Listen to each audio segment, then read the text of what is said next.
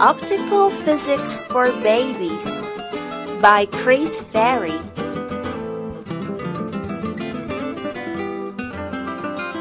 This is a ball. This ball is red. It reflects red light.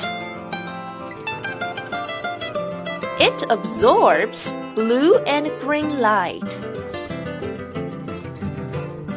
This is a clear ball. All colors pass through it. All the colors combine to make white light. And white light contains all the colors. Light travels in a straight line until it hits something. It can be reflected or refracted. Red is refracted less than blue.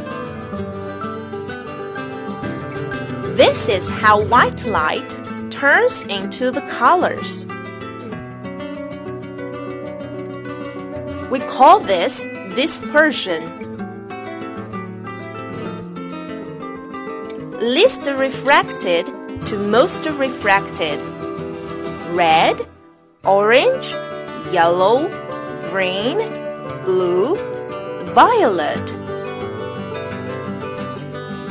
If white light hits a raindrop, out comes a rainbow.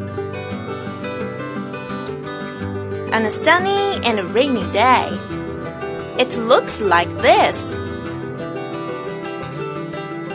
Remember the refraction order. The light can be reflected two times inside the raindrop. This makes a second rainbow. But the order of the color is reversed. There are also more colors than these.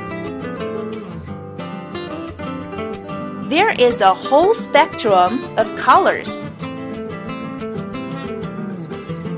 We imagine rainbows like this. But they look more like this. So, on the next sunny and rainy day, see if you can spot a rainbow.